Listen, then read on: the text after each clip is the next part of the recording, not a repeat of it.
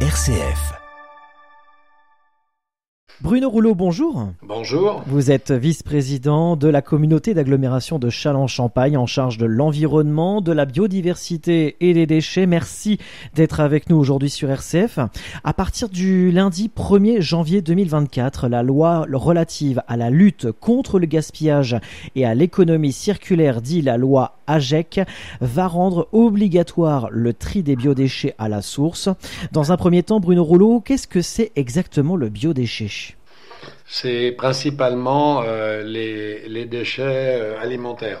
Il y, a, il y, a, des déchets alimentaires qui peuvent se composter. C'est principalement les déchets alimentaires, mais c'est aussi les déchets de jardin. Alors il y a des choses qui doivent aller à la déchetterie et des choses qui peuvent être compostées, mises en bac, etc., selon les solutions que les collectivités choisiront. Alors Bruno Rouleau, qu'est-ce que cette loi AGEC implique concrètement à nos auditeurs?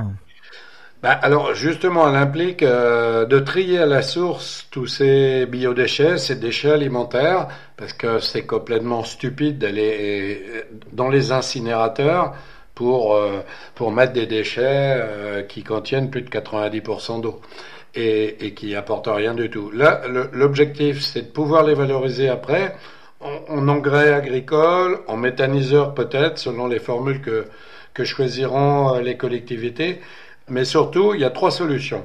Soit on fait du compost, soit on a des poules, soit on collecte, on porte à porte. Le plus compliqué, c'est les villes, c'est pas la campagne. Alors cette, cette, obligation euh, signifie la mise en place de collectes euh, régulières pour éviter de stocker longtemps chez soi les déchets alimentaires.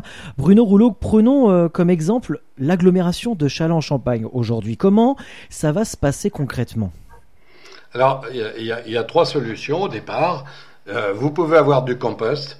Alors, si vous êtes à la campagne, ok, vous faites du compost pour votre jardin, en sachant que euh, dans le compost, vous savez que les agrumes, ça se composte pas trop, c'est-à-dire euh, citron, orange, épluchure de tout ça, euh, les coquilles d'huile, de moules, il y a plein de trucs qui se compostent pas trop.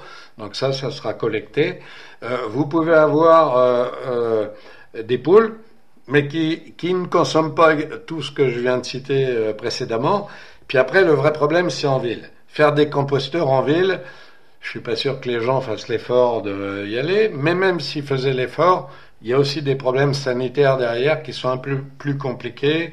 Il y a des coûts de reprise, il y a des coûts importants.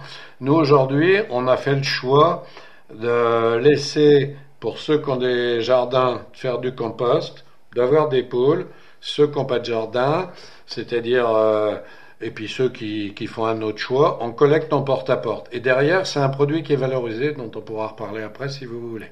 Alors quand on dit euh, collecte porte-à-porte, c'est-à-dire?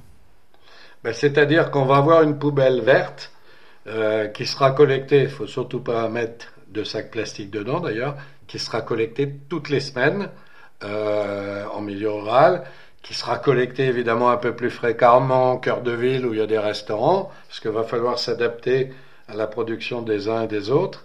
Si vous prenez l'exemple des grands collectifs, évidemment, on ne va pas aligner des quantités de poubelles pas possible, donc il y aura une fréquence de collecte plus importante.